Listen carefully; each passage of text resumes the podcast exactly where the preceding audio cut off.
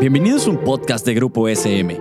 Aquí encontrarás charlas informales sobre educación, un espacio que entiende tu labor docente y los mejores tips para el nuevo contexto educativo. También un espacio donde papá y mamá se sentirán identificados. Hola, bienvenidos y bienvenidas a un episodio de nuestro programa El mundo de las emociones. Soy Yvonne Klein, especialista en educación socioemocional, y hoy exploraremos lo que significa colaborar.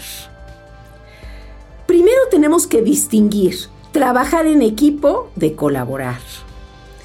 El trabajo en equipo muchas veces implica división del trabajo, implica pues que cada uno cumpla lo que le corresponde, ¿verdad? Colaborar es mucho más complejo. Colaborar implica una relación humana de construcción, implica el cuidado de y con otras personas. Se preocupa por la inclusión, genera corresponsabilidad, requiere de comunicación asertiva y los problemas que se generen se atraviesan a través del diálogo. Se tiene una ética del cuidado y se genera una interdependencia. Ojo, colaborar no es cargar emocionalmente a otras personas. colaborar no implica resolver lo que le corresponde al otro. ¿Qué tanto cargamos nosotros muchas veces en nuestras vidas? Colaborar implica tener conciencia de lo que hacemos, de lo que nos sucede con lo que hacen los otros, implica desarrollar responsabilidad y autonomía. Bueno, ¿y esto qué significa? Bueno, pues vamos a hablar de los tipos de responsabilidad que existen.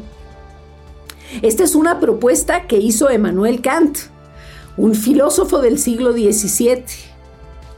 Kant dijo que la responsabilidad heterónoma es la que se cumple por obligación externa, por miedo a las consecuencias. Es más limitada. Por ejemplo, este, pues no matar por miedo a ir a la cárcel. Hacer la tarea para poder ir a la fiesta. estos son ejemplos de responsabilidad heterónoma. La responsabilidad autónoma implica cumplir por convicción según valores y principios y es más amplia porque contempla a los demás. En este caso, tomando el caso de en, un, eh, en, la moral heterónoma matar por miedo a ir a la cárcel, no matar por miedo a ir a la cárcel, aquí sería no matar por valorar la vida humana. Y los valores también nos generan emociones.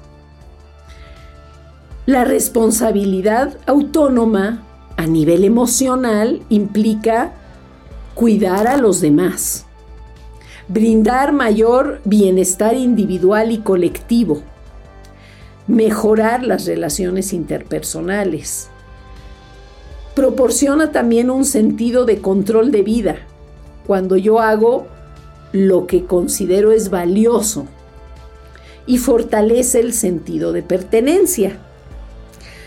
Cuando no sepas si al colaborar lo haces desde la heteronomía o desde la autonomía, puedes hacer algunas cosas para, para descubrirlo. Uno, explora si existen valores personales en tu posición. Dos, si los hay y además asumes las consecuencias de tu decisión. Si no los hay y respondes por temor, seguramente es por responsabilidad heterónoma. La colaboración autónoma implica varias habilidades socioemocionales, porque acuérdense que estamos hablando de emociones. Aquí es donde ética y emoción tiene un punto de toque, ¿no? Implica asumir consecuencias, aceptar faltas, reparar el daño, poder pedir perdón cuando nos equivocamos, aceptar una pérdida también, preocuparnos por el ser humano que hay en el equipo, ¿no? en, el, en el grupo, poder preguntar qué le pasa, explorar qué podemos hacer con nosotros y por los otros. Bueno, pues muchas gracias por acompañarnos en este viaje emocional y no dejes de escucharnos en el siguiente episodio. Esto fue un podcast producido por Grupo SM. No olvides suscribirte al programa para que no te pierdas ninguno de los episodios. Síguenos en nuestras redes sociales y nos vemos en la siguiente ocasión.